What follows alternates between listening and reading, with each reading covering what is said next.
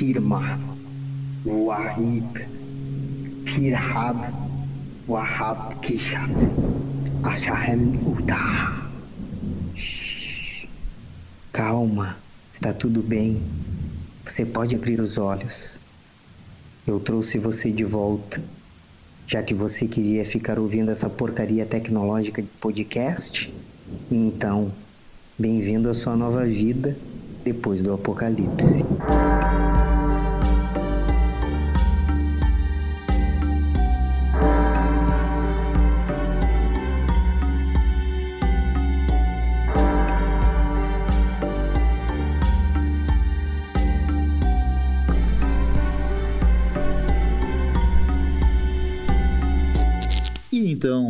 Sempre, eu sou o Bino, reptiliano albino, tô aqui com meus amigos para mais um episódio do Depois do Apocalipse. Eu sou o Franco, o Franco Maçom. E eu sou o Negromante.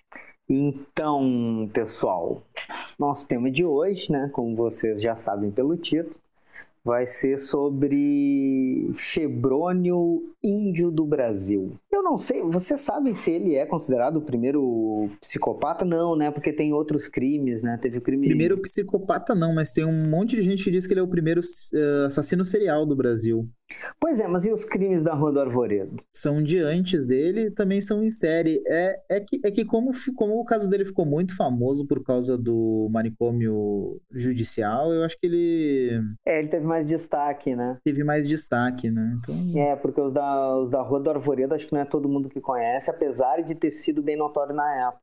É, é eu já ouvi eles em vários lugares dizer que ele é o primeiro psicopata famoso do Brasil. É. É que ele fez sucesso internacional também, né? Sim. Então, né, Febrônio Índio do Brasil. Pobre, mestiço, homossexual e serial killer. O é, que, que a gente pode falar sobre essa figura emblemática, assim? É, ele vem de uma cidade muito, muito pobre, que é São Miguel do Jequitinhonha, né, que fica na região norte de Minas Gerais. É, eu não sei se vocês sabem, é, tipo, conhecem, mas é o Vale do Jequitinhonha, né? É, é uma região pobre até hoje, se eu não me engano. Ele tinha, tinha um pai que era açougueiro, né? O Teodoro, o Teodorão, como chamavam no, na, na cidade. Ele, ele é... também era agricultor, o pai dele, né? É, o, o que eu vi é que o pai dele trabalhava como mais como açougueiro até, mas eu acho que ele trabalhava com alguma coisa do campo também. Né? Ele, era, ele era conhecido pela sua ele era notória sua violência, né? ele era um homem violento, ele era alcoólatra, né? batia com frequência na família dele, né? O Febrônio é o segundo filho de 14, se eu não me engano. É 14, não? Isso, Sim, 14. são 14. É, 14, são 14. Ele, era, ele foi o segundo filho de 14. Ele nasceu em 1895. Então, se a gente até parar para pensar, 1895, seis anos após a Lei Áurea ter, ter sido assinada, né, decretando o fim da escravidão. É, isso aí a gente é bom ter em contexto. A mãe dele, ele diz que se chamava Estrela do Oriente Índio do Brasil, mas um irmão desmentiu, dizendo que ela se chamava apenas Reginalda. Outro fato interessante, né, é que, como a gente vai ver ao longo da vida do Febrônio, ele adotou diversos nomes. Um deles era Febrônio Simões de Matos, o que provavelmente, pelo que eu pesquisei algumas pessoas acreditam que seja o verdadeiro nome dele. Que ele adota índio do Brasil por ele ser, no Brasil se convencionou por chamar de cafuso, né, a mescla do índio com o negro. E ele quis Sim. valorizar essa descendência indígena, né? Uhum. Para se valorizar, então ele coloca: sou febrônio índio do Brasil. Sim, sim. Uhum. O pai dele era um homem muito genioso, né? Como eu já disse, de temperamento muito violento, que não precisava de muitos motivos para agredir mulher e filhos. E essas constantes agressões acabaram levando o Febrônio, ainda criança, né? fugir várias vezes da, da sua casa. E aos 12 anos de idade, ele vai embora né, de vez para nunca mais voltar com um cacheiro viajante. Né? Ele viveu um tempo em Belo Horizonte e depois foi embora para o Rio de Janeiro lá pela idade de 14 anos. Não sei se eu estou muito correto, né? vocês me corrijam. Uhum. E esse cacheiro viajante, como, como muitas outras personalidades da vida dele, sem identificação nenhuma, né? A gente não tem como saber. É, a gente não tem como saber. É, uma coisa interessante é que a, a, essa versão do cacheiro viajante é um depoimento do próprio Febrônio, já quase, tipo, bem velho, perto do falecimento. Uhum. Até então não se tinha esse dado. Ele só foi revelar isso perto da morte, sabe? Que quando ele Sim. fugiu foi com um cacheiro viajante. Então pode ser só uma, uma maluquice. É, no fim da vida dele, no fim da vida dele, ele já tava bem. Bem uh, mais delirante, né? Bem mais delirante, né? É, é, é, é, bem complicado porque, assim, como, como é que a gente sabe, como é que esse limiar, né, na construção da, da loucura, né, como é que a gente a gente passa a não acreditar no que a pessoa fala. Eu até deixa eu fazer um adendo aqui, tem um documentário, é um documentário, se não me engano, dos anos 90, ele é muito famoso, que é sobre saúde mental, é Estamira o nome. E fizeram, as pessoas fizeram um documentário sobre essa senhora esquizofrênica que mora no lixão de Gramacho, no Rio de Janeiro, e ela é tipo uma liderança até na, da, das pessoas que vivem ali no entorno. E tem uma cena em que ela vai no médico e conta pro médico que estão fazendo um filme sobre ela. E o médico não acredita, obviamente, né? Porque é uma pessoa esquizofrênica, uma pessoa que sofre de delírios. E no caso do Febrônio, né? Como é que a gente sabe? Ah, como, como, como, é que a gente vai saber? Aí a infância dele não se sabe muita coisa, não se tem muitos registros. É uma incógnita, né? A gente sabe que o pai batia nele, mas são relatos dele. Né? A gente sabe o nome da mãe Reginalda por um irmão, mas até onde, onde se sabe por que não poderia ser estrela do Oriente Índio do Brasil, né? Sim, sim, sim. A gente não tem como como contestar essa construção, como é que como é que a gente vai entrar dentro da cabeça de alguém que nem o Febrônio para poder contestar esse tipo de coisa, né? Pois é, exatamente. Eu, eu particularmente eu acho eu acho bem fascinante assim, acho extremamente fascinante. E tem esse relato, né, do cacheiro, do próprio cacheiro viajante que não sabe quem é, é de um homem que na infância dele trabalhava trabalhava num era um eletricista que trabalhava para o governo é, de uma barragem, se eu não me engano, algo assim, é, que ensinou ele a ler, que era um homem muito devoto, era um homem que lia muito a Bíblia, ensinou ele a ler usando a Bíblia, o que, vou, vou ser sincero para você, assim, não é um fenômeno no Brasil, principalmente o Brasil da época. As pessoas, quando se alfabetizavam, se alfabetizavam em grande parte as camadas mais populares através da leitura da Bíblia, que era um livro de mais, mais fácil acesso, né? Mas é, é sempre uma incógnita, assim, essa parte da adolescência até a vida de crime. Essa história da alfabetiza alfabetização dele também é um relato que ele deu próximo da morte, sabe? Uhum. A gente não tem como precisar constatar, esse tipo de é. coisa, é. constatar, porque pode ser verdade, como pode ser delírio. É, como pode sabe? ser delírio, exatamente. Sim, e eu, eu lembro que na matéria que eu li falava que ele falava com muito carinho dessa pessoa que alfabetizou ele que ele ficava emocionado lembrando da pessoa, mas no entanto essa pessoa não tem nome, não tem época, não tem, sabe? É, ele não conseguia recordar o um nome, né? Pode ser misturas de memória com fantasia, como pode ser a mais estrita verdade, a gente só não tem como saber. Só não tem como saber. Claro que é, é inegável que em algum momento da vida ele foi alfabetizado, né? Tanto que... Sim, assim como é inegável que ele era um gênio, né? Vamos combinar. Apesar dele ser de uma família pobre, dele ter poucas condições, ele era muito inteligente. Muito inteligente, muito inteligente muito... mesmo. Uhum. Mas então, é toda uma incógnita, né? Essa, essa fase, essa infância e início da adolescência, né? O que para nós até é discutível usar o termo adolescência, pré-adolescência, né? Porque nessa época tu tinha infância e fase adulta. Sim, aham. Uhum. Mas, assim, aos 14 anos de idade ele vai para o Rio de Janeiro e lá ele começa a vida de crimes dele, né? É, no é, início ele trabalhou de engraxate, né? Ah, ele chegou a trabalhar de engraxate? Sim, ele trabalhou um tempo como engraxate, depois ele começou a se envolver com jogos de azar, Uhum. E aí foi, isso foi alguns anos até ele começar a se envolver de fato com crimes. E aí os crimes foram ficando cada vez mais graves. Tipo, no ano de 1916 a 1929, ele tinha sido preso mais de 37 vezes. Uhum. E quais eram as acusações? Ah, várias. Era golpe, mentira. Assim, ó, aos 21 anos ele já demonstrava tendências criminosas, que foi justamente em 1916 que eu falei. Ele cometia pequenos furtos, fraudes, roubos, chantagem e o crime de vadiagem, que até acho que é um crime que não existe mais. É, hoje em dia não, mas foi, durou, durou durante muito tempo no Brasil o crime de vadiagem. E acho que dependendo do estado ainda existe, viu? Mas vocês É, notam, o crime de vadiagem, ele meio. O crime de vadiagem, ele meio que é um crime que o policial decidiu que tu cometeu, né? Sim, exatamente. ali parado no lugar. foi- Tu não tem emprego, tu é negro, tu é minoria. Não, tá vadiando, vai pra cadeia. É bem isso, Franco, que é era um mecanismo do Estado de deter pe- pessoas possivelmente prejudiciais à sociedade, perigosas. Então, como tu não tinha nenhum crime para imputar a elas, né, tu Se usava vadiagem. acusava de, acusava de vadiagem. É, até porque vamos lembrar que nessa época é a época do lombroso, né? Então, negros, nordestinos, por causa do formato do crânio, por causa das feições, tinham mais tendência, se acreditava que tinham mais tendência à criminalidade, né, do que uma pessoa branca. Uhum. Cronologia tá aí pra mostrar isso, né? É, exatamente, Bino. Eu comentei que ele era dono de uma mente muito sagaz, porque ele era um cara que ele se comunicava muito bem. As pessoas não conseguiam perceber a origem verdadeira dele da- pela forma com que ele se comunicava, as palavras que ele usava, a maneira que ele falava. Ele falava de uma forma meio erudita.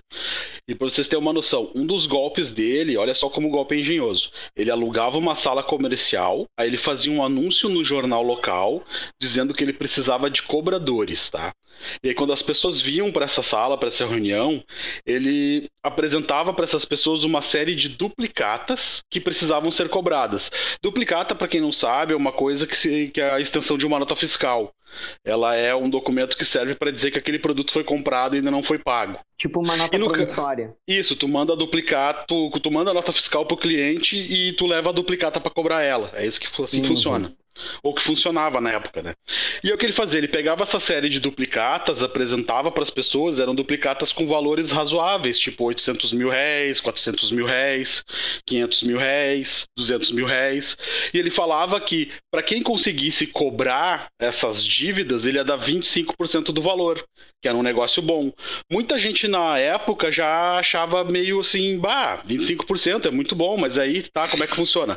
Para garantir que vocês vão voltar com a grana, que vocês não vão me dar um golpe, você tem que me dar agora metade do valor de cada duplicata. Que assim que vocês voltar com o dinheiro, eu devolvo para vocês e dou os 25%. E aí algumas pessoas, né, já sacavam que era um golpe, saíam fora, mas muita gente contribuía. Porque acontecia, as pessoas nessa época, elas ainda eram um pouco bobinhas assim com essa coisa de informação.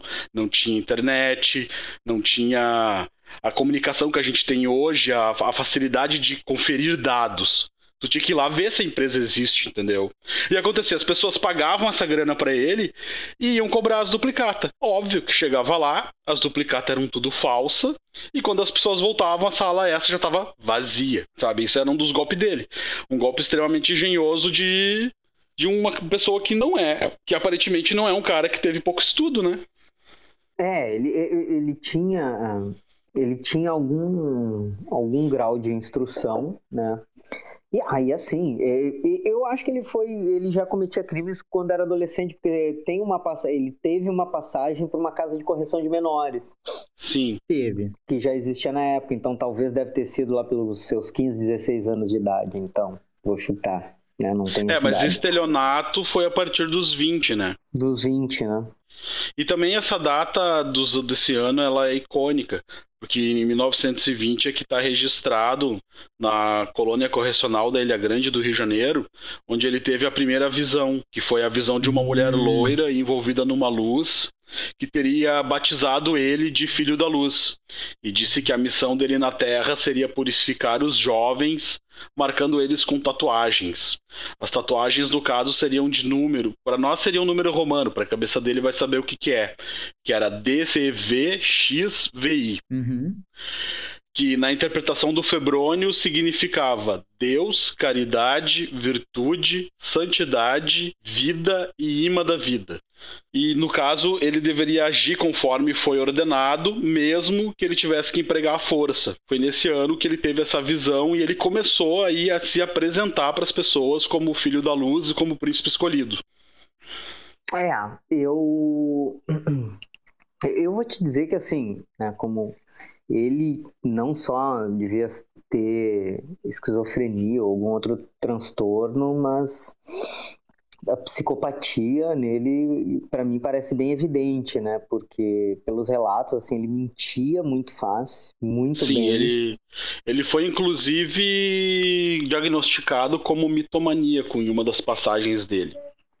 É, e aí, depois ele... disso, ah, agindo conforme ele tinha sido ordenado na visão, ele tatuou a frase no peito dele: Eis o filho da luz.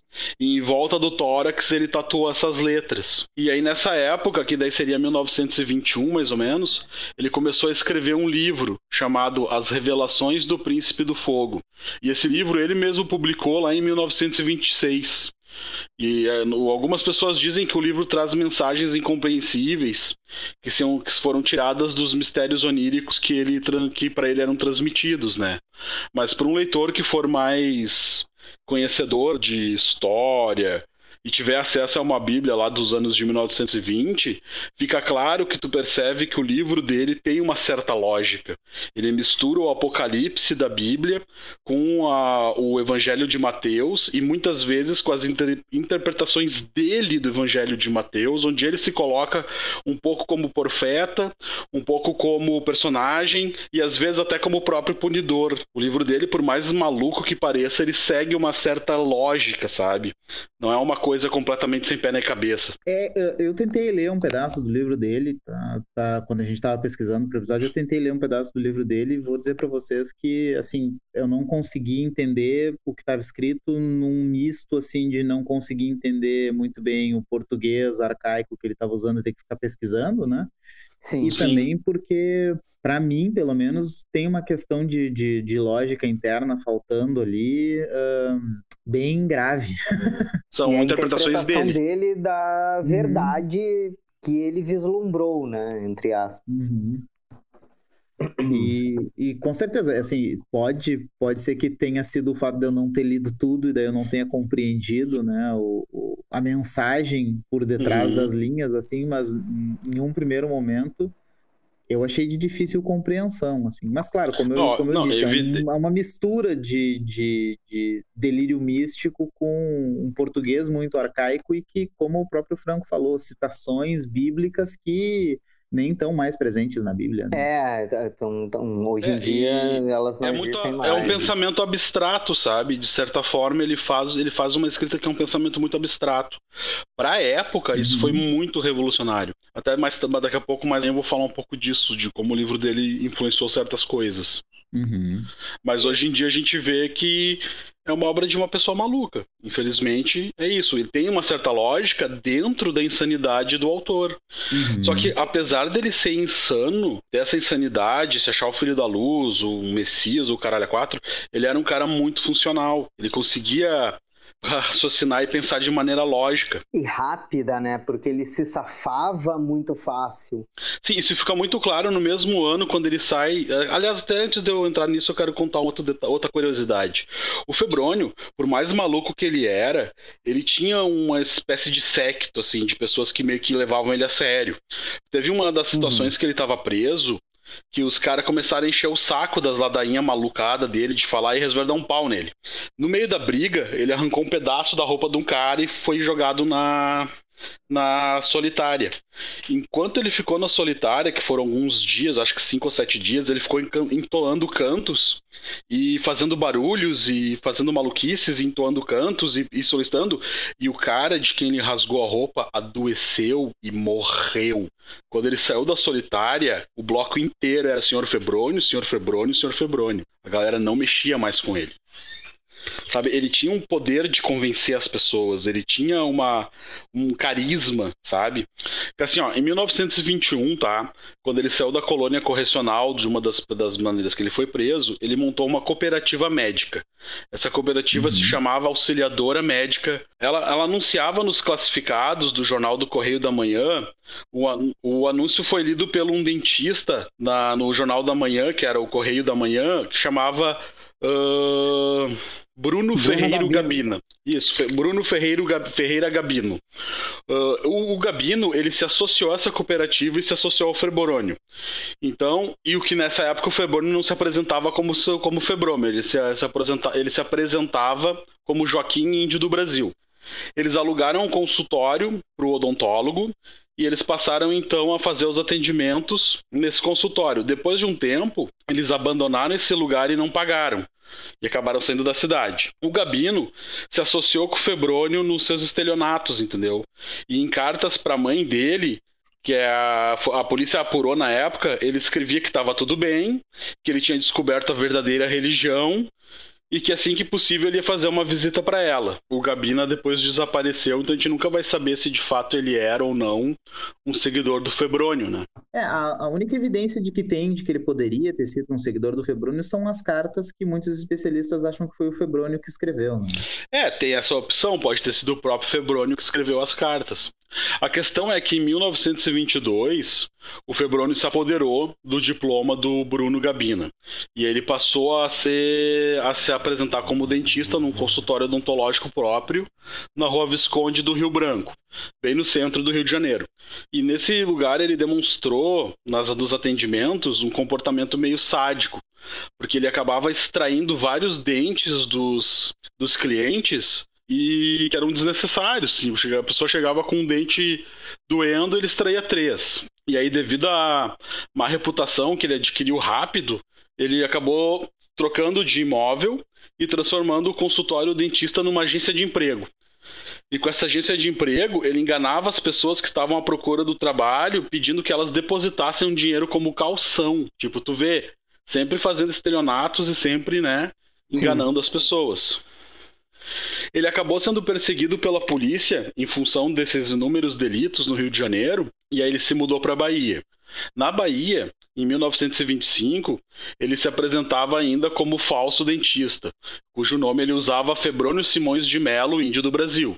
E de lá ele veio para depois para Mimoso do Sul, no estado do Espírito Santo, onde ele atuou como falso médico.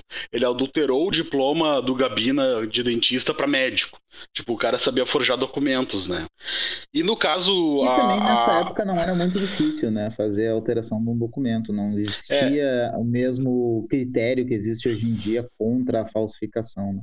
É, a carreira médica dele no Espírito Santo ela não durou muito.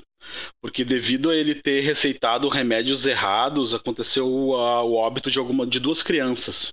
Aí ele fugiu desse lugar e foi parar na cidade de Rio da Casca, também se apresentando como médico. Dessa vez ele, ele adotou o nome Dr. Uzeda Filho. Ele continuou atuando como falso médico e acabou causando a morte de uma mulher em trabalho de parto.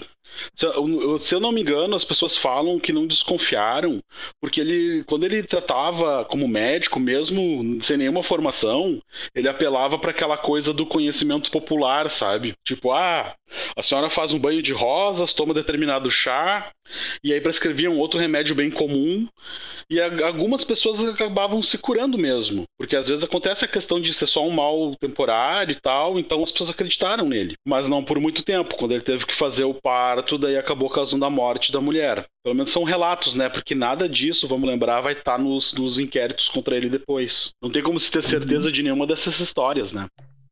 Aí, de volta no Rio de Janeiro, o Febrônio foi preso em 8 de outubro de 1926. Ele foi flagrado numa atitude suspeita no Morro do Pão do Açúcar, onde ele foi pego dançando sem roupa no topo do morro.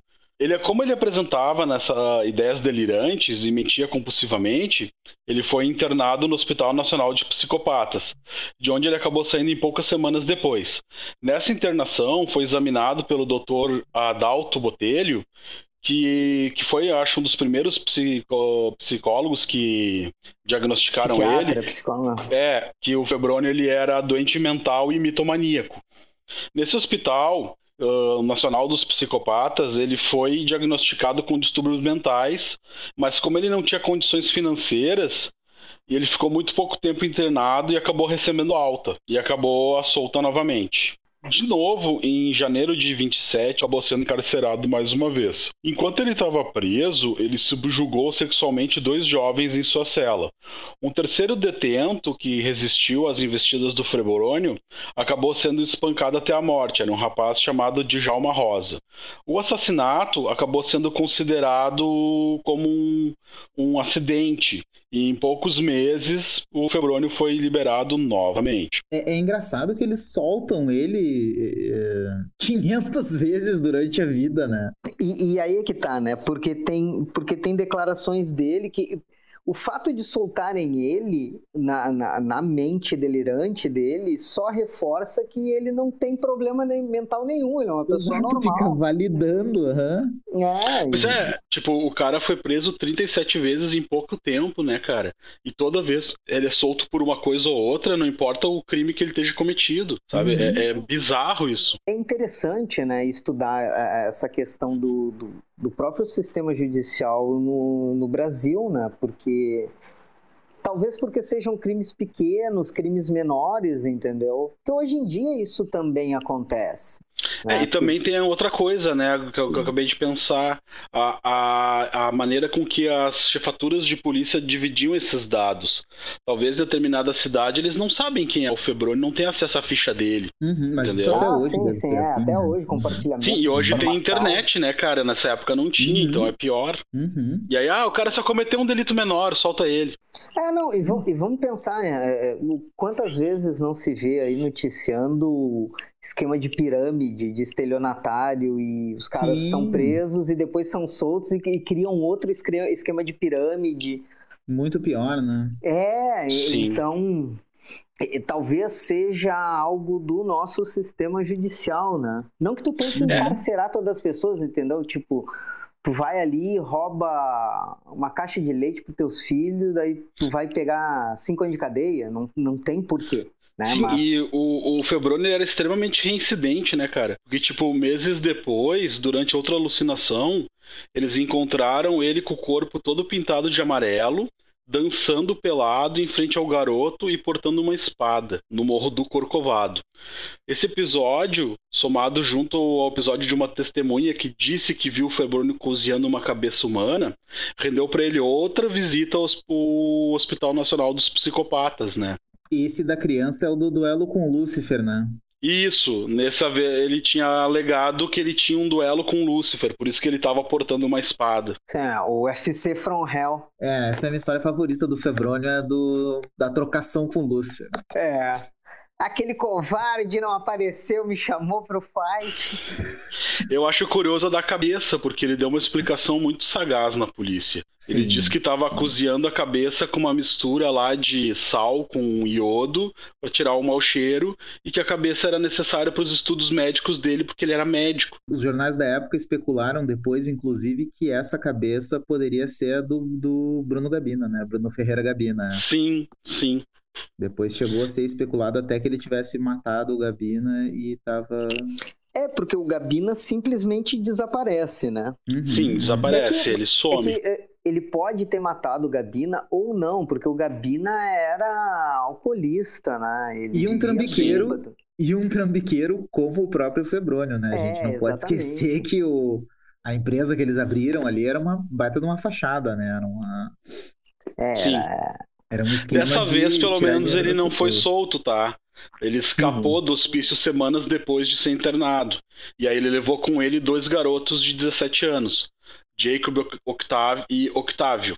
Segundo as revelações da, seguindo as revelações da visão dele, ele tatuou no peito desses meninos as letras DCV XVI e depois que ele tatuou, ele violentou os dois garotos. Mas, por sorte, esses, esses rapazes eles conseguiram escapar com vida. Eles ficaram extremamente horrorizados, traumatizados, mas eles conseguiram fugir do Febrônio. E aí o Febrônio ele meio que sumiu por um tempo, assim, de alguns meses. Só que ele voltou a, tatuar outra vítima, que seria um rapaz chamado Manuel Alves, de 18 anos. Aí tu vê que agora ele começou a tatuar as pessoas.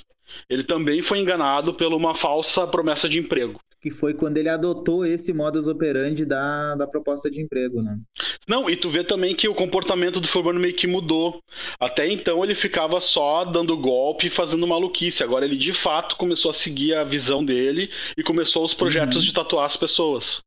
Mas é que essa coisa é, da tatuagem é ele não era não era uma questão para machucar, né? Porque era para proteger, né? No, no, delírio religioso é, dele. a ideia dele é que quem era tatuado ia herdar os poderes dele.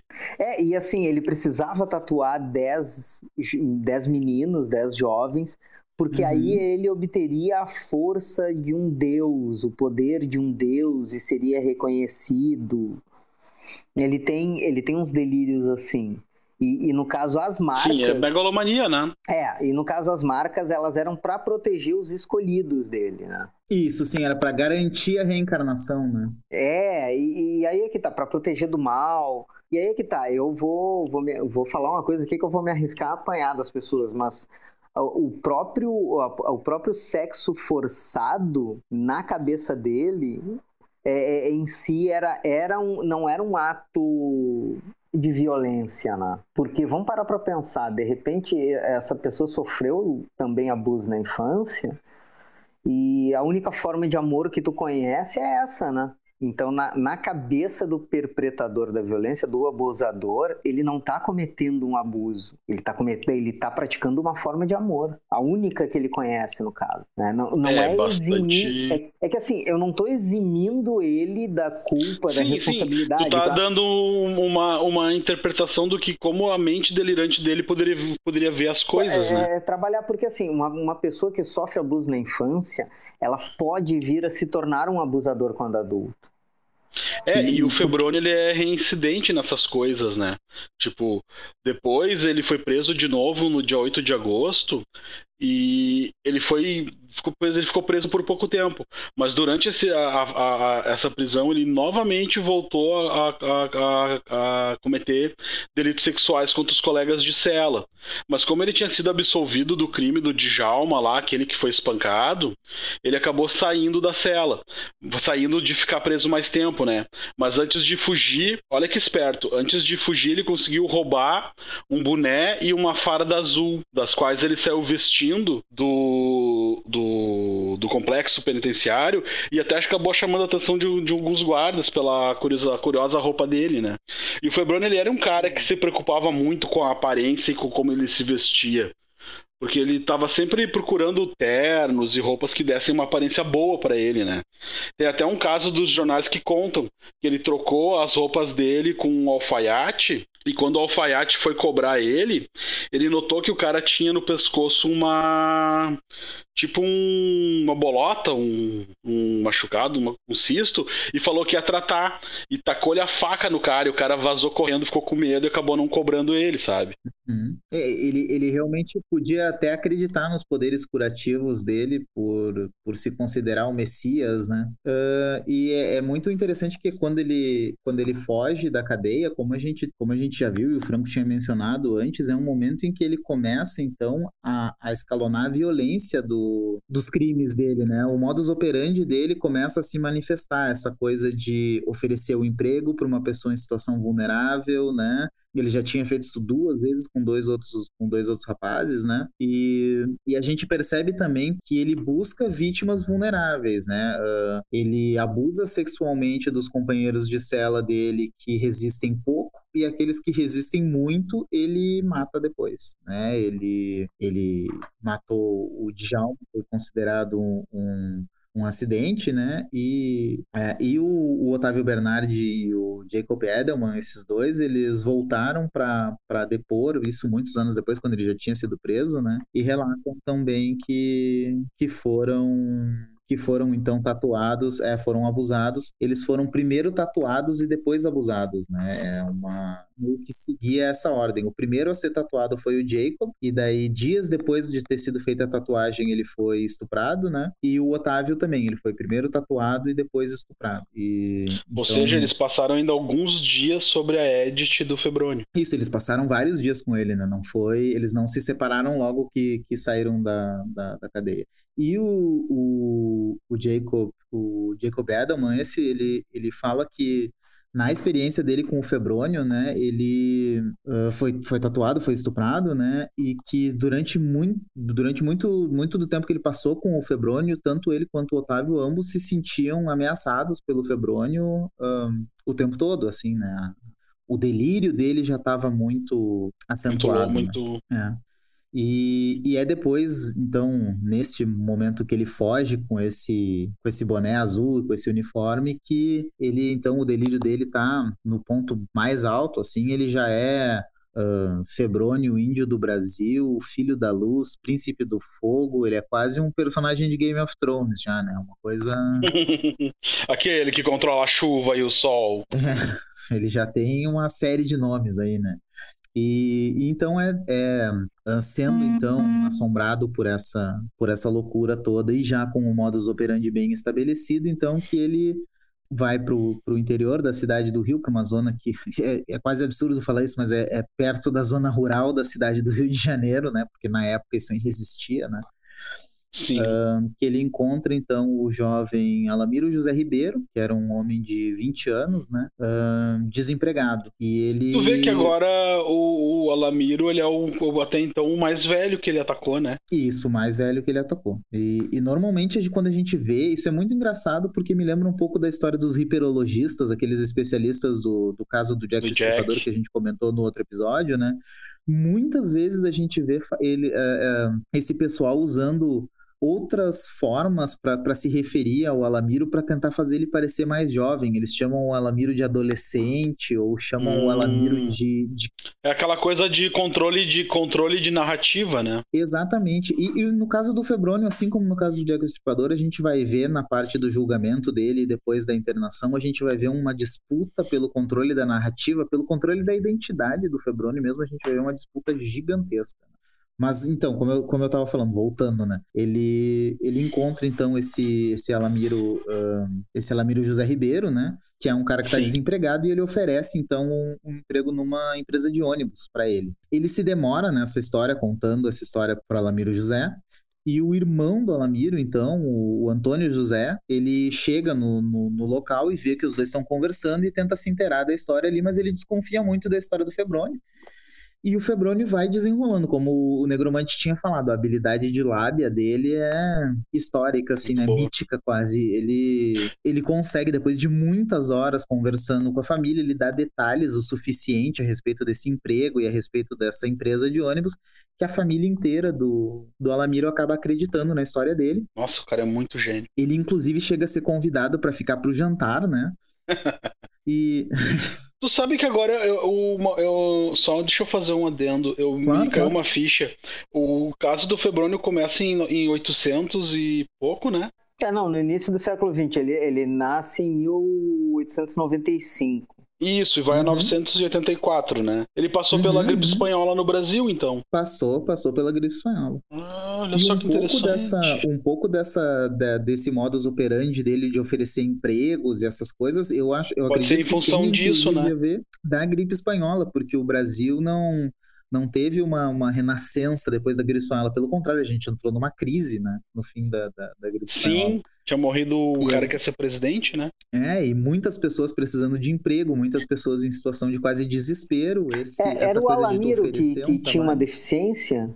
É, não, eu já vi em alguns lugares citando como, como uma deficiência e em outros eu vi uh, ser citado como, um, como feridas, como machucado. Pode ser só para deixar ele mais vulnerável, né? É, ele tinha um problema nas pernas, eu não sei se era uma coisa crônica ou se ele tinha se machucado, se ele tinha sofrido um acidente, quebrado uma perna, algo Podia assim. Podia ser pólio, né? Vamos, vamos talvez, lembrar que. Talvez fosse poliomielite, é, talvez fosse poliomielite. Eu não, não tenho é essa verdade. informação aqui, mas não dá para descartar, porque pólio também era outra coisa é, que. Era vinha... mato na, na época. É, nessa época era bem, era bem comum. Mas então ele fica para o jantar, a família do Alamiro acaba convidando ele para ficar para jantar, né? E, e ele convence, depois do jantar, ele convence então o Alamiro a ir com ele até a empresa de ônibus. Isso já tarde da noite. À assim, noite. Ele, Olha só que maluquice. Convence... As pessoas é. eram muito ingênuas.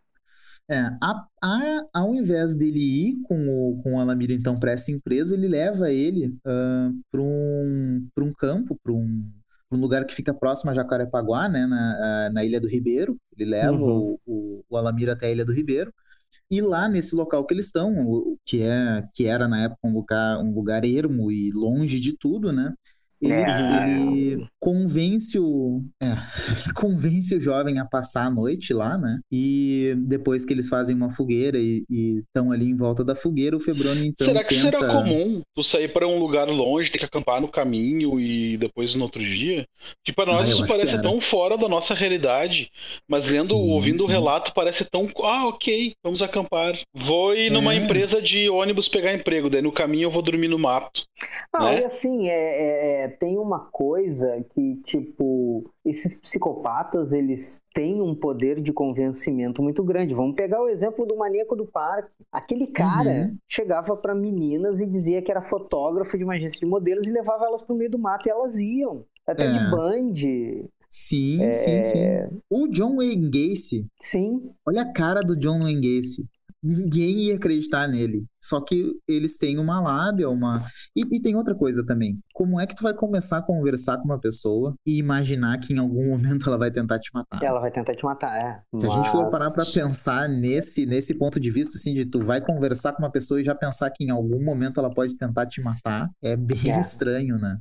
É, é, é, uma coisa, é uma coisa muito estranha, assim, um... A não ser que tu seja mulher. Porque eu acho que se tu é mulher, isso deve passar pela tua cabeça é, algumas é, vezes por claro. dia, né? né? Principalmente com um homem, né? É, é. é por, isso, é por isso que eu citei. é com um homem, é com um homem. É, é, é por isso que eu citei o, o Maníaco do Parque, entendeu? Porque Sim, ele porque ele consegue mulheres... convencer mulheres a, a, acompanharem ele. E fazer elas entrar no mato. Fazer entrar no mato, entendeu? E falando em mato, então o Febrônio no mato com o, o Febrônio conseguiu convencer então o Alomiro a passar a noite com ele no mato e depois de fazer uma fogueira eles começaram a se arrumar para dormir e o Febrônio uh, ele tenta então uh, seduzir, tenta tenta ter relações com o Alamiro, né? E não ele não é bem recebido e como a gente viu sempre que alguém rejeita as, os avanços dele ele vai ficando cada vez mais violento, é, ele vai ficando cada vez mais agressivo e o Alamiro realmente entrou em luta corporal com ele e isso provocou o, o Febrônio a ponto dele uh, perder o controle, né? Como a gente tinha visto antes, o Alamiro tinha um problema nas pernas, não conseguiu se defender, então e foi morto em, em 17 de agosto de 1927. Uh, e essa é a primeira, a primeira vítima, né? No caso, a primeira vítima que foi para os autos, né? É, a Isso, vítima... a primeira vítima confirmada nos autos que acabaram levando ele a julgamento por esses assassinatos, né? Pelo, pelo, o caso que ficou famoso, né? Sim. Porque teve os, a prática médica de maneira errada antes e todas essas coisas que podem ter uh, feito vítimas. Teve a morte do, do, do, outro colega de cela. Né? Sim, o depois desse, depois do, do caso do Alamiro, uh, tem uma vítima dele que eu não consegui, não consegui achar nenhuma identificação, né? Mas tem uma vítima que ele tatuou, mas o, o jovem conseguiu fugir. Mas ele é sempre, ele é sempre tratada por jovens só, né? O jovem uhum. que conseguiu fugir, mas não, não diz nome, não diz. Esse é o problema do caso de tentar estudar o caso Febrônio. Tem muitas coisas que uh, são levantadas pelos jornais, e aí a gente entra na questão da briga, da narrativa, né? Tem alguma coisa sabidamente fabricada, que nem no caso do Jack? Tem muitas coisas que não são comprovadas mas eu não sei mas, se no tipo, caso do Febrônio chega até alguém admitindo não tem é, nada, né? É, que, que alguém admitiu, não, eu fabriquei essa informação, por enquanto não, né? Por enquanto não, não temos nada nesse sentido. O caso do, do Febrônio é um pouco mais recente do que o do Jack, não muito, Sim. por incrível que pareça, né?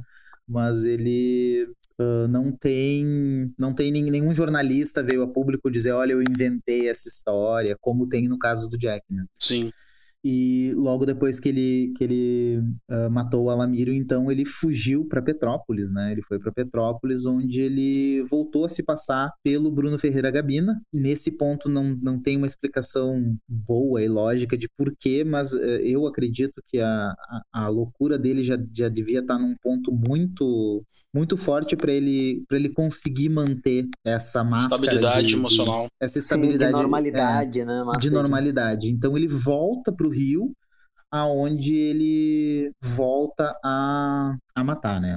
Volta pro Rio de Janeiro. Ele tem volta... essa fixação com o Rio de Janeiro, né? Tipo, vocês votam que ele não volta para casa dele em nenhum momento. É sempre não, Rio de é Janeiro, sempre Rio de Janeiro.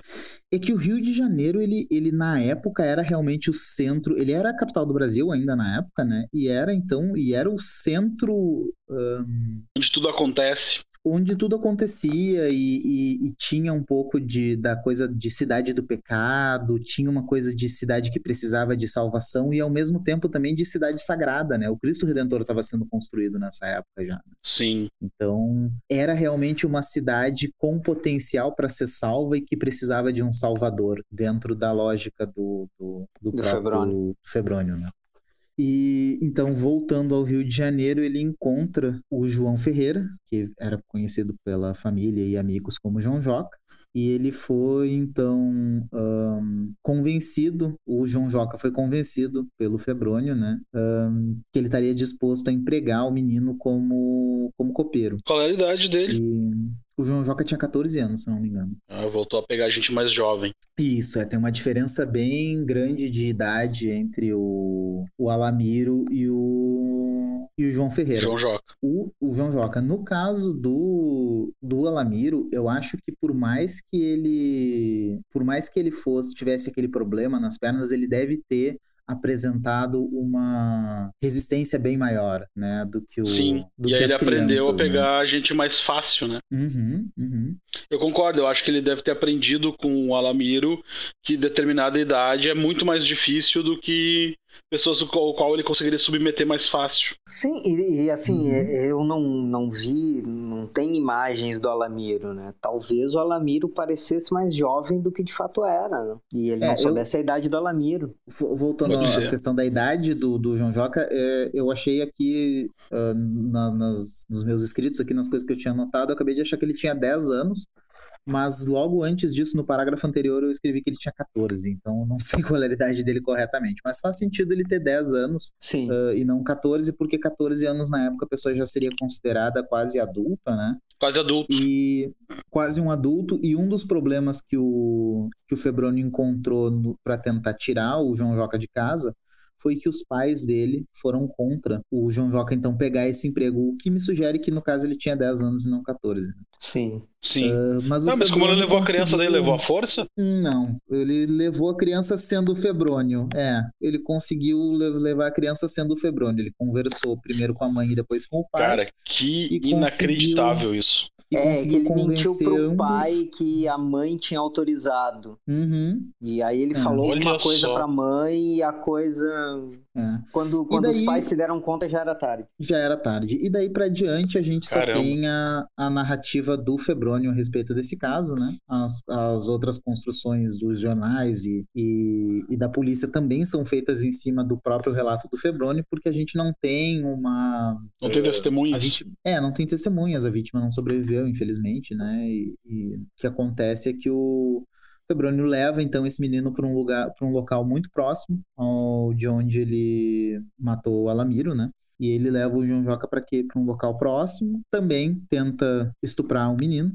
E detalhe importante. O João Joca também resiste. Ele tatuou o Alamiro? Tatuou o Alamiro, sim. Tatuou o Alamiro. E o João Joca também? Ele tatua o João Joca Uh, segundo o Febrônio, ele tatuou o João Joca com a promessa de um terno. Ele prometeu um terno hum. pro João Joca, né? E conseguiu. Então ele teve consentimento então... para tatuagem. Teve, mas a gente volta para aquilo que eu tava falando de que isso é, é a versão dele, né? Versão do sim. Febrônio dessa história. Sim, é sim, a versão sim, que ele apresentou. Colocou, apresentou, que ele apresentou. No caso do, do Jacob Edelman, uh, quando ele fala que foi tatuado e estuprado pelo Febrônio, levou dias entre a tatuagem e o estupro, né? No caso do Alamiro e do João Joca, foi tudo no, no mesmo, mesmo, dia, dia, assim. E ambos resistiram à tentativa de estupro e ambos foram mortos em função subsequentemente, disso, né? É, em função disso. Então ele acabou tentando estuprar, não. O João Joca resistiu e, infelizmente, como ele tinha 10 anos de idade, ele não, não tinha como lutar contra o Febrônio e acabou, acabou não sobrevivendo.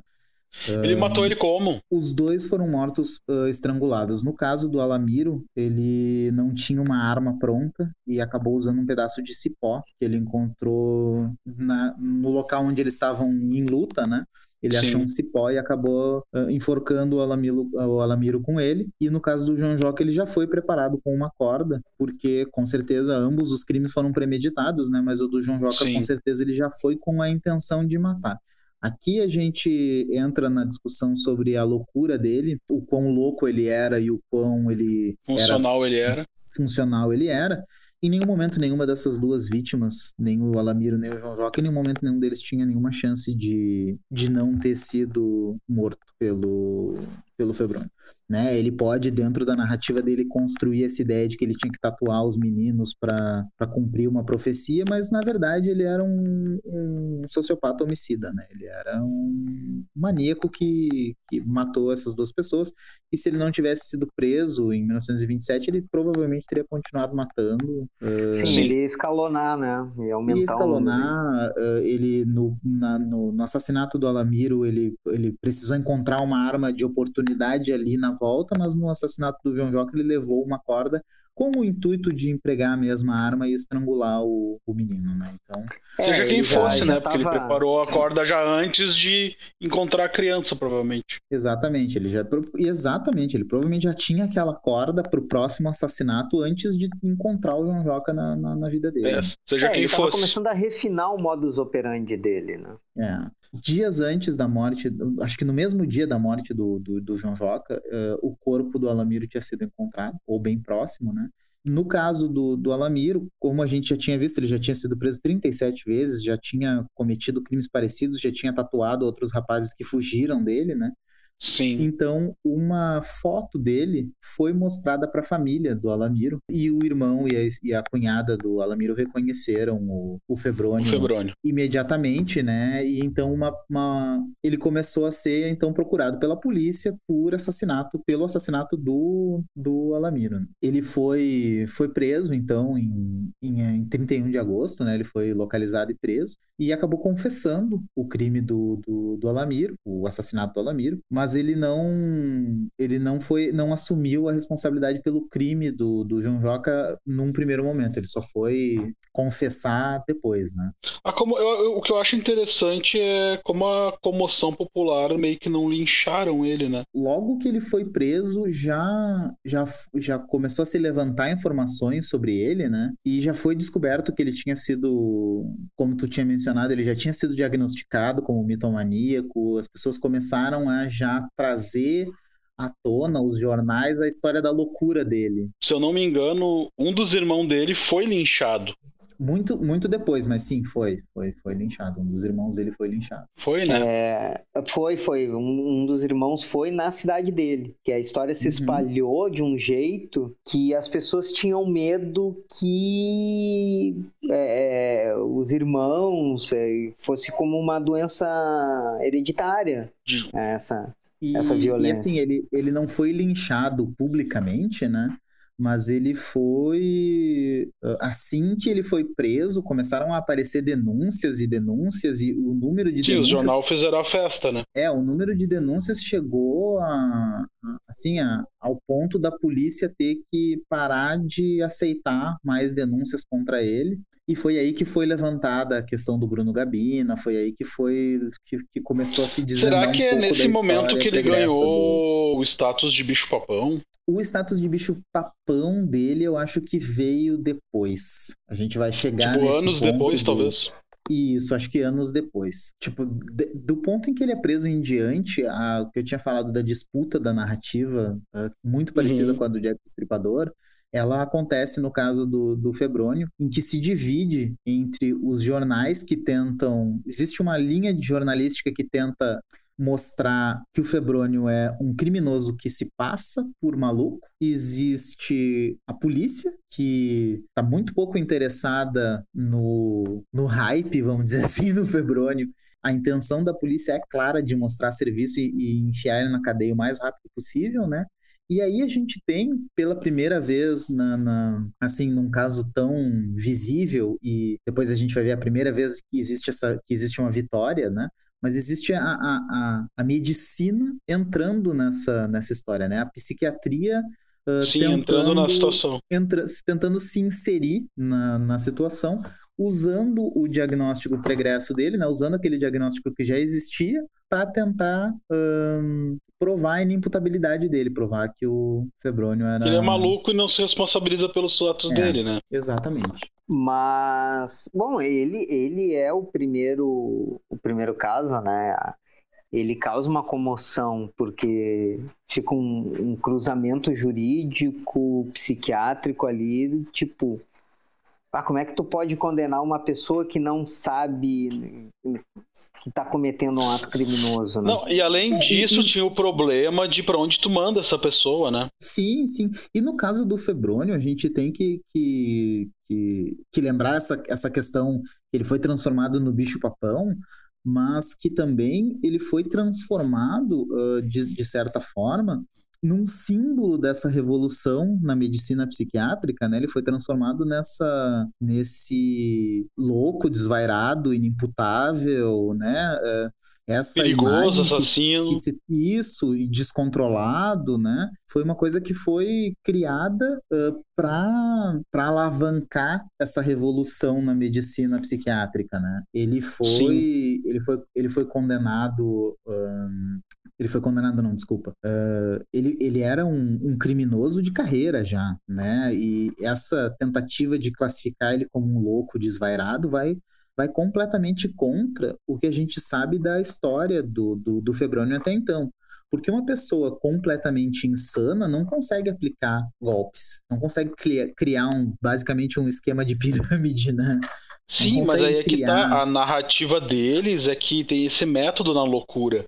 É o, ele é psicopata, entendeu? A psicopatia dele não deixa ele fora de ser funcional. Ele é funcional, mas dentro da loucura dele, entendeu? Dentro, então ele vai fazer de tudo da melhor maneira possível para alcançar o objetivo dele, que no caso era tatuar as 10 crianças e virar um deus, saca? Sim, mas no, no caso do, do Febrônio, como, como, como tu tinha mencionado antes, Franco, existe uma lógica interna dentro do livro dele. Sim. Mas o livro dele foi, foi uh, caracterizado como sendo uh, uma obra que não fazia sentido. O livro dele foi, foi classificado pela polícia como subversivo e o Febrônio foi acabado, acabou sendo condenado ao esquecimento, que é uma coisa que eu acho que não existe mais na jurisprudência brasileira, que é quando Até é... uma curiosidade, né? A polícia mandou queimar os livros dele. Isso é isso, isso que isso que implica em ser condenado ao esquecimento. Todas as menções a, a ti, todo o teu trabalho acadêmico tem que ser uh, destruído. Eu acho que isso não é, existe mais fim, no Brasil. quando eu comentei sobre ele ter... egípcia, né? Exatamente, é. bem antiga, não. Mas tu vê, quando eu comentei sobre o livro dele, eu esqueci de falar uma coisa. Depois que hum. ele publicou o livro, ele passou a vender esses livros em cafezinhos no Rio de Janeiro. Sim, e um sim, dos livros caiu. Mas eu comentei que um dos livros. Do Mário de Andrade. Do... É, chegou na mão do Mário de Andrade. E esse é o único livro que sobreviveu a esse purge aí. Sim, não. É, é, na verdade, ele, ele acabou virando um. Meio que. O livro dele, né? Acabou virando meio que uma febrezinha entre. Entre os intelectuais entre vários, da época. Entre vários intelectuais da época. Porque, enfim, ele, ele encaixava meio que com umas ideias do movimento que estava sendo criado aí. E até Sim. o. É o modernismo, né? É a, maneira de escrever sem regras. Eles queriam uma estrutura narrativa que não tivesse regras e que não necessariamente é. fizesse sentido. E aí o livro do Freboroni uhum. meio que caiu como uma luva nisso. É, e ele não assina o livro, né? Sim, ele sim, não assina sim. o livro, bem lembrado. E aí o Mário de Andrade, essa cópia do Mário de Andrade foi a que sobreviveu a essa queima, né? Ao condenamento do esquecimento, no caso. É, tanto que ele foi resgatado décadas depois, né? Sim. Eu acho uhum. que nos anos 80, até no acervo do Mário de Andrade, é que encontraram e Eu sei que tem uma, tem uma digitalização desse livro com anotações do Mário de Andrade nas rodas pés das páginas. Eu acho que é a única versão Google, do livro que sobreviveu. É, a única. É a única, é a única é, versão é... que existe. Quando eu disse que eu tentei ler o livro dele, foi exatamente essa versão que eu tentei é, ler. E a que eu li não, também. Não é, não é legal. Não é legal. é, bem maluco. Uh, não, não quer dizer que não então, tenha genialidade, né? O Mário de Andrade viu genialidade, né? Sim, inclusive e vocês o, sabiam... o Blas Sandras, aquele autor francês, eu acho, Blas Sandras. Francês. Uh, ele, ele, ele veio pro Brasil conhecer o Febrônio, assim, ele... O Mário de Andrade visitou o Febrônio né? nos é, dois primeiros anos de internação dele. Uhum. O, o Blas Sandras, inclusive, também visitou o Febrônio no, no manicômio. Ele, ele escreveu sobre a loucura brasileira, né? É, e o, e o Febrônio, o Febrônio passa todo o resto da vida adulta dele no manicômio, né? A gente tinha falado do, da, da disputa pela da medicina para transformar para transformar esse num caso de médico e não jurídico, né? E por fim ele, eles conseguem, então, durante o julgamento dele, já não, nem no mesmo ano que ele foi preso, já anos depois, né, eles conseguem então passar uh, para dentro dos autos um laudo Uh, que se não me engano foi o Heitor Carrilho já que, que conseguiu fazer esse laudo dizendo que ele era inimputável e isso foi usado pela defesa do, do Febrônio e ele então é uh, considerado inimputável, né? E que, que, não é a mesma coisa que ser considerado inocente, mas o resultado não, que fique bem é claro. É, Mais ou menos, é porque ele não pode ficar em sociedade. Em vez de ser é, preso, ele, pode, ele vai para o pode... hospício judicial, né? Isso, isso. Ele não vai, ele não vai preso na cadeia e ele então é ele é posto condenado uh, ao hospício judicial, vamos dizer assim.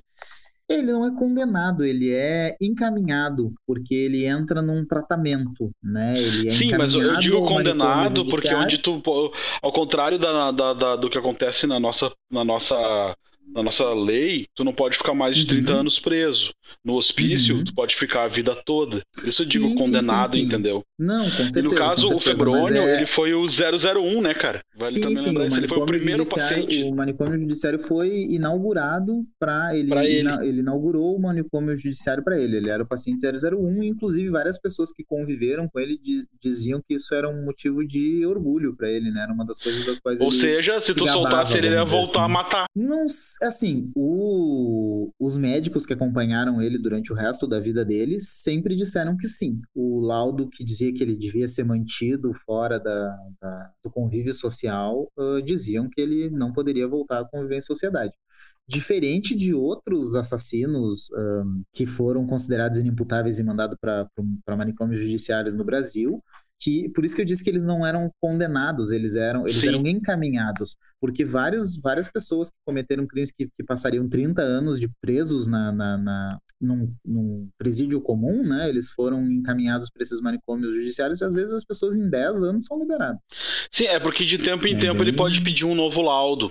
E se eu não me engano, Isso, todas as vezes que o Filbrano pediu esse laudo, todas as vezes os médicos falaram que ele era louco. Sim, foi negado. Se soltasse ele, ele ia voltar a matar porque ele simplesmente não entende e... o que ele fazia era errado. E então ele, ele inaugura então esse manicômio judiciário aí, né? E ele é acompanhado pelo Heitor Carrilho, que foi o mesmo médico que fez o laudo dele, que fez o laudo que, que o relator do laudo que inimputabilizou ele, né? Que também e... é um nome de peso da época, né? Vamos lembrar sim, isso. Sim, Heitor Carrilho era um homem muito respeitado. Eles inauguram o hospital juntos, basicamente, né? O manicômio juntos.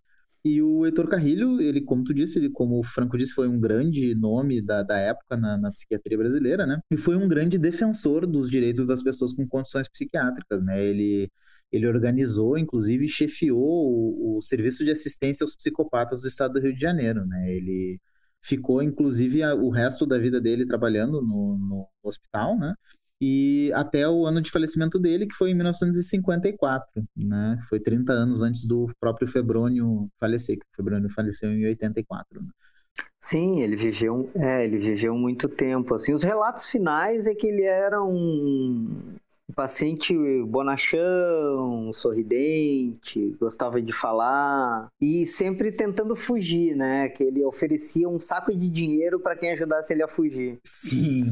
Dizem que ele, dizem que ele, que ele que, a, que, ele foi degradando, né? Isso acontece com muitas pessoas que ficam Sim. institucionalizadas, é, né? Se eu não Dizem me engano, o laudo dizia que ele estava sofrendo de degeneração mental, né? É, um vamos lembrar também que a, a medicina psiquiátrica da época não era super avançada. É. Se não me engano, Não, não era. se não me engano, idiota ainda era uma, ainda era uma Sim. condição. Eu ia dizer que tinha eletrochoque, né, cara? É, até pela questão da homossexualidade, né? Que, ele, que era visto como uma doença, né? Sim, era E visto como- como doença. Como doença, ela poderia ser tratada, curada, então se buscava a cura para essa condição. É, e muito do, do que a gente vê no, no caso do Febrônio tem a ver com a homossexualidade dele. Ah, não, não como causa, né? Não era porque ele era homossexual, mas sim pela condição de não poder viver abertamente como homossexual. E tu vê o medo da rejeição dentro da, da megalomania dele, dentro do, do fato dele ser o príncipe do fogo, o filho da luz, Sim, a rejeição para ele, o medo, o medo da rejeição era algo que assombrava a vida do Febrônio. Necessidade de aprovação. isso, é. E isso tem a ver também com o fato dele ter que esconder quem ele era, né? Sim, o que eu acho bastante curioso no caso é que o Febrônio, que teve essa participação da mídia, foi julgado pelos jornais, pela polícia, pelos crimes que cometeu, que são de fato crimes horríveis, mas ele virou mito, né, cara? Tipo, o nome dele foi proibido nos cartórios. Ah, Sabe, sim, a gente ia falar de a gente ia falar de quando ele virou, quando ele começou a ser considerado bicho papão, né? E a primeira, além do, claro, do- das reportagens de jornal que realmente pintavam ele como se ele fosse o próprio demônio, né? Mas um, um lugar onde isso fica bem claro foi na fuga dele. Ele fugiu do manicômio judiciário com, o- com a ajuda do irmão dele, né? E Sim. foi bem na época do carnaval que ele, que ele realizou essa fuga. E nessa época, então, foi, foi um evento, assim, a fuga dele. A né? cidade Foi um entrou em evento de pânico. carnaval. A cidade entrou em pânico. Aquele pânico próprio do brasileiro, né? Se fosse hoje Sim. em dia, teria, teria Foi um fazer meme. meme. É, e na época virou marchinha de carnaval, virou virou a coisa do olha, o Febrônio vai vir te pegar, né? Que eu acho que é aí que muita coisa acabou se, se Fantasiando. firmando, no- é, se, se fantasiando e entrando no imaginário carioca, no imaginário brasileiro, né? Sobre a, a figura do Febrônio. Eu nunca tinha ouvido falar do Febrônio antes disso, né? Tem muita gente que diz, ah, eu já ouvia falar do Febrônio desde que eu era criança, mas eu acho que isso é uma coisa muito carioca própria, né? Muito... Ah, sim. É, o, o que me chama a atenção é proibirem as pessoas de usar o nome Febrônio nos cartórios. Pra mim isso soa uma- Uhum. muito extremo, sabe? Porque é que é pensando, uma cara, o cara, um nome, é que o, o, o nome cara deve cozinhar a criancinha e comer, sabe? Tu pensa Mas, umas mas coisas vamos horríveis. lembrar que nessa época, nessa época as pessoas eram condenadas ao esquecimento. A galera É, era é. extrema nessa época. É, e, e talvez uma visão de que o nome atraia uma energia Um karma. É, coisas assim. É, o, o irmão dele que foi linchado não, não tinha cometido crime nenhum. Ele foi Sim. linchado pelo medo de que ele, de que ele fosse tão mal, tão louco quanto o Febrônio. Sim. Sem, não, não existe nenhum tipo de indício de que ele era, ah, Sim.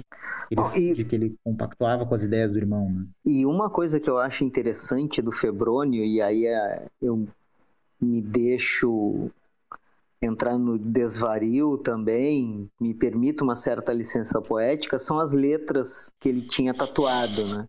DC, VX, VI. Uhum. Deus, caridade, virtude, santidade, Santidade. é, vida e manda vida. Mas se a gente for pensar, assim, eu, né, na, nesse, meu, nesse meu desvario, Uhum. vamos pensar uma, é, é, alguém da época, né, é, e com pouca instrução. Então, e se a gente transformar essas letras em números, né, números romanos?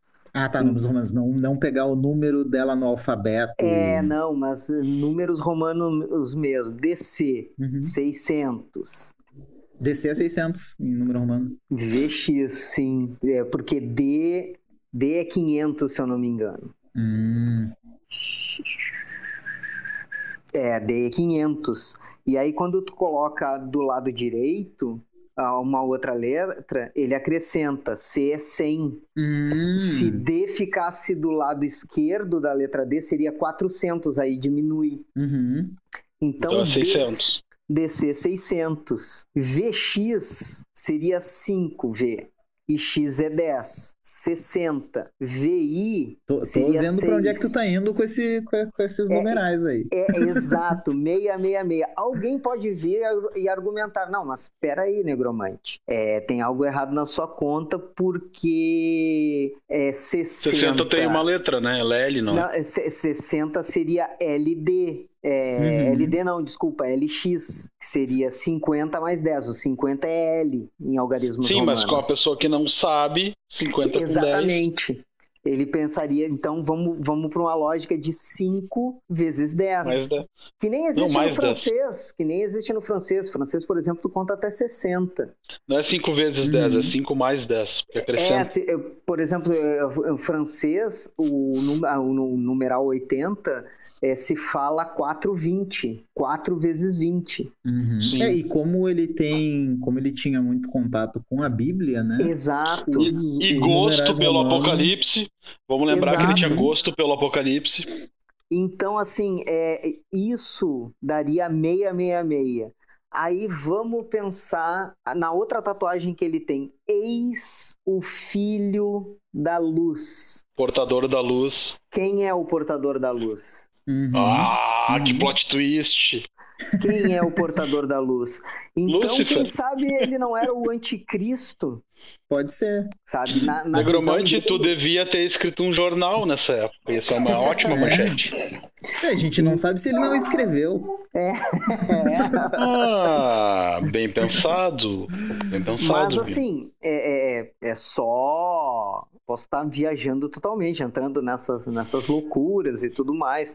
Mas pra mim, assim, saltou aos olhos quando eu vi uma foto dessa tatuagem, né? O 666 e o Filho da Luz, como o Lúcifer, que era um arcanjo, era um dos quatro arcanjos, era o portador da luz, a estrela da manhã.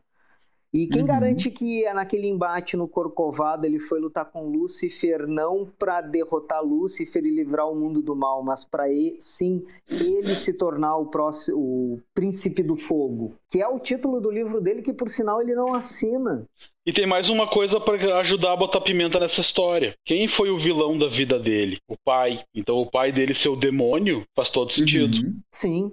É, é, é, eu, eu acho interessante. Claro que pode não ter nada a ver, pode ser tudo isso que o Febroni falou, Sim. mas a gente não tem, não tem como Não, saber, é- né? é- a gente, é, exatamente, a gente não tem como saber, até porque a própria narrativa do Febrônio, ela era construída à maneira que, ia- que as coisas iam acontecendo e ela ia mudando, Sim. né? Ah, a gente não sabe se ele não tentou tatuar um 666 no, no torso dele para ser intimidador dentro da cadeia e depois descobriu que ele tinha tatuado 646 ao invés Sim, de é. né? E, Outra coisa a sobre narrativa. tatuagem, mudou, o I, mudou que fica completamente bem a no meio das costas, tá retinho, né? Quem é que É, ele tatuou tá pra ele, será? É, alguém, Alguém tatuou pra ele isso. Alguém. É, mas ta- tatuagem na cadeia eu acho que é uma coisa comum já desde antes até do Febrônio, né? Não, não, mas é, é o que o, o que o eu acho que o Franco quer dizer é que ele tinha algumas pessoas ali Que seguiam ele. que seguiam ele assim, de alguma Se- forma. Seguiam, seguiam ele como. Não, mas é que se eu, te- se eu te conseguir, se eu conseguir cinco cigarros pra um outro detento, ele tatua nas minhas costas. É, também tem isso. Né? Eu Não- acho que ele tinha não precisa acreditar, não precisa acreditar no que eu tô dizendo, é só. Eu acho que ele tinha um mini culto, sabe? Mas que não eram coisas que duravam. Era onde ele tava no momento. Sei, não sei. As pessoas acreditam que tem gente que acredita que o Henrique Cristo é Jesus, né, cara? Então, Tem, Sim. tem pessoas com, com, com pós-graduação que acreditam que Mas ele- essa nossa nossa versão do 66D, 6, e ele vê o pai dele como demônio, e talvez o duelo seja com o próprio pai, sabe? Isso parece uma É, coisa que eu pode- achei bastante interessante. É, não, não é, não é de todo fora, fo- impossível assim, né? Fora do, do, do real, assim, né? Ele, é, porque vamos, vamos, vamos pensar, ele, ele queria fazer os sacrifícios dessas dez crianças, tatuar essas dez crianças, para conseguir poderes de um deus e ele se transformar em deus e salvar a humanidade. Então Eu nunca tinha visto que era esse o. O, o, o propósito? O, é, o propósito. Eu sempre vi que tinha uma profecia a ser cumprida, mas não, não cheguei a ver o que, que era essa Sim, profecia. no livro fala, no livro fala que então eu escolhi você, uma criança pobre com poucos recursos. Em algum momento do livro deixa claro que ele é o profeta da maluquice dele, entendeu? Não, é, sim, sim. E... Isso, isso também muda dentro da narrativa dele, porque dizem que quando ele estava no manicômio já, uh, a história dele meio que muda e, na verdade, ele. O Heitor Carrilho, o médico que cuidava dele, uh, teria roubado a identidade dele, né? E ele é um homem negro, pobre e. E sem poderes e sem poderes, né? E aí, voltando ao Mário de Andrade, né, o Febrônio se torna uma espécie de Macunaíma, né? É, eu acho as semelhanças tem... entre a história do Febrônio e do Macunaíma uh, assustadoras, assim. É... Tu sabe que tem uma linha de pensamento sobre o caso que diz que um autor leu o outro, que o Mário de Andrade leu o Febrônio, a gente sabe, mas que depois o Febrônio leu o Macunaíma. Porque o Febrônio, hum... ele vivia, enquanto preso, ele vivia nas bibliotecas também, e ele era um leitor leitor muito meticuloso e muito assíduo. Ele tinha gosto pela leitura. Então é possível uhum. que ele tenha lido Macunaíma. A gente não sabe, mas eu acho bem possível. Sim, com certeza. Macunaíma foi uma, uma, é um livro que se popularizou absurdamente, né? Não tem como ele. Se ele tivesse vontade de ler, ele teria conseguido ler, principalmente porque na época o, o Febrani provavelmente considerava o Mário de Andrade como um amigo dele, né? Porque Sim. o cara visitava ele. Outra na... coisa que eu uhum. acho que ajudava o Febroni a ser tão convincente e tão erudito era justamente esse hábito de leitura. Por ele, ah, ele sim, ter um hábito de, de alguém que lê muito, ele conseguia falar muito bem. Ele tinha conhecimento uhum. de verbetes e de palavras que não é do populacho, entendeu? Sim. sim então ele convencia as pessoas pela fluência da língua. Tipo, nossa, esse cara sim. fala bem demais, ele não deve estar tá mentindo. Vamos, vamos nos lembrar que em 1920 e poucos, em 1900 e, e, não fazia não fazia 20 anos que tinha acabado a, não, não faziam 30 anos que tinha acabado a escravidão e ele conseguia convencer pessoas de que ele, um homem mestiço mestiço, preto. Ele conseguia convencer pessoas nessa época de que ele era um médico, de que ele era um dentista. Sim. Não, né? assim, e a, a tiragem a do livro de dele... população negra com, com, com ensino superior nessa época devia ser ridiculamente baixa. Não, e, a, é, e o, a tiragem do livro dele, que ele mesmo bancou e publicou, foi uma coisa tipo que ele fez com o dinheiro que ele conseguiu dos golpes, né, cara? É, então não era pouco golpe, é, dinheiro. dinheiro. Não era pouco Bom, dinheiro, a... não era barato publicar um livro. Mesmo que fosse pouca tiragem, né? Sim, Nem hoje, não é? Isso, isso que o, o, Bino falou faz sentido, porque a população negra no início do século XXI, com o curso superior, era inferior ao número de negros na África do Sul em pleno apartheid com curso superior. Então... Não, não é mesmo? É uma coisa... O Brasil sempre foi um país extremamente racista, né? E para um, um negro conseguir um, aplicar esses golpes, porque assim, já seria difícil para um negro com ensino superior convencer as pessoas de que ele tinha ensino superior e não estava mentindo. Para um que tivesse mentindo, ia ser o dobro de dificuldade, né? Ou é, seja, ele, ele antes, tinha o ele... superpoder da leitura, cara. A leitura fez é, ele não, ser é, convincente. É, é, é esse, esse é, poder de convencimento que os psicopatas têm, né? Ele conseguia convencer as pessoas que era médico, conseguia convencer. Uhum. E não só, assim, quando falam pessoas, ah, mas ele ia para o interior do Espírito Santo, uma cidadezinha com pessoas de pouca instrução. Não, ele convenceu o delegado que ele era médico e que ele precisava daquele crânio para. Para estudos médicos. Os estudos dele, os estudos médicos. Uhum. É. Muito, muito, muito uh, estranho, assim, muito. É, é difícil a gente dimensionar isso hoje em dia mas também naquela época muita, muitas coisas eram feitas assim com a palavra, né? Era... Ah, sim, aperto de mão no fio do bigode. Isso, as coisas eram feitas assim, combinação. A palavra de uma pessoa valia muito, né? E valia, valia. É porque muito. existia a questão de crime de honra, né, cara? Uhum, uhum. Sim. Sim, e, e assim, é, era um costume do Rio de Janeiro, naquela época, é, receber bem as pessoas, colocar as pessoas estranhas para morar na, nas suas casas. Então, se pegar Sim. livros do Machado de Assis, livros sobre o século XIX, começo do século XX, isso era muito comum. Assim, Memórias de um Sargento de Milícias, é, é isso, o cara é expulso do, do pai, é expulso pelo pai de casa e ele encontra uma família e a família agrega ele. Dom Casmurro do Machado de Assis. É, mas o próprio relato do Febrônio, que foi adotado pelo cara da elétrica lá, assim, mais Sim, ou menos. É, é, era, era, era uma coisa comum, assim, né? Era uma coisa da cultura da, do, do, no Rio de Janeiro, um pouco da cultura brasileira também. E essa história do Febrônio, ele acaba virando lenda, acaba virando mito e faz uh, parte do, do, do, imaginário carioca até hoje e ele uh, acaba se tornando também motivo para acaba virando motivo também para uh, estudos mais modernos hoje em dia sobre a, é, o caso dele então, revolucionou então, a justiça brasileira, né, cara? Isso, revolucionou a justiça brasileira e deu início também a uma, uma revolução na, na, na psiquiatria, né? Ah, e a questão do, do, dos manicômios, né? Que é, é, é uma questão interessante, como a gente estava falando, porque ele não é condenado, mas ao uhum. mesmo tempo ele passa, ele pega uma, uma sentença de prisão perpétua, né? Porque ele Sim, nunca mais sai dali, né? Uhum. É, no caso do Febrônio, no caso do Febrônio, ele jamais foi considerado apto para para voltar à sociedade. É. E quando Mas ele morreu, o outros... Estado se negou a enterrar, a pagar pelo enterro dele.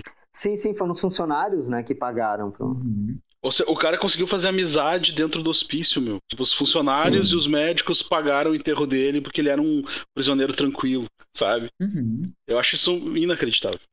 É, é, é, são, são, são questões bem, bem difíceis da gente, da gente tentar levantar, porque não faz parte do, do convívio normal e, e a gente no Brasil, a gente tem uma coisa muito punitivista com relação aos presos, assim, né? Sim. Uh, de, de querer que o cara se foda mesmo, né? E, é, é uma justiça retributiva, né? É, e o cara ser considerado, então, inimputável, ser mandado para um, ser encaminhado por um manicômio para ser tratado, muitas vezes a, a, gente vai ter essa impressão de que ele foi condenado à prisão perpétua, como a gente estava falando, né? Uh, e existe até uma, um, um, movimento de pessoas que, que são meio que uh, contra, vamos dizer assim, dentro tentam construir essa narrativa de que o Heitor Carrilho, o, o cara que cuidou do Febrônio pelo resto da vida do, do, do médico, não do Febrônio, o Febrônio viveu mais que o cara, mas que, que o cara, de alguma forma, tipo, era era o vilão da história do Febrônio, assim. Talvez pela, porque na história, na, na narrativa do Febrônio, ele era o vilão, né? Mas, Sim. mas na vida real, assim, esse cara foi um grande defensor dos direitos das pessoas com. com mas isso entra naquelas assim, discussões né? que até são atuais, né, cara? A gente escuta muito hoje em dia a questão do direitos humanos para humanos direitos, né? É, até hoje a gente escuta isso, né? E... Quando na verdade direitos humanos é para todas as pessoas, seja bom, seja mal, sim, não é. importa. O, o, único, o único pré-requisito é ser um. É, no caso, é tu não um entra no. Humano, né? Tu não entra nessa, né, Bilo? Eu gostaria de pedir pro editor remover essa parte do vídeo onde o Franco levanta a hipótese de que eu talvez seja um réptil. Daqui a um pouco vai estar tá acusando o negromante de não estar tá nem vivo. Ah, eu, eu não tenho certeza se eu vi ele respirar algum momento, mas. Né? Como se respirar é. fosse um requisito básico para se estar vivo, né? É. É, eu acho que se a gente fosse dar continuidade ao assunto do febrônio e, e saúde mental, a gente poderia ficar muitas horas ainda discutindo, Sim. mas eu acho que a gente meio que já chegou no, no, no, limite de tempo do nosso, do nosso episódio. Nosso programa, né? É. E a gente espera aí a interação de vocês sempre pelo nosso Twitter, que é o... Arroba podcast depois. E também no Instagram. É, é arroba depois do Apocalipse Podcast tudo em minúsculo. e também pode nos encontrar uh, no YouTube, que é o Depois do Apocalipse Podcast. E agora teremos uma novidade também, caros sobreviventes. Caso vocês não saibam, caso vocês sejam extremamente chiques e exclusivos, agora estaremos também no iTunes. Ah, isso é verdade. Estaremos no iTunes. Mas, uh, então é isso. Fiquem bem, permaneçam vivos e até a próxima. Tchau. Tchau.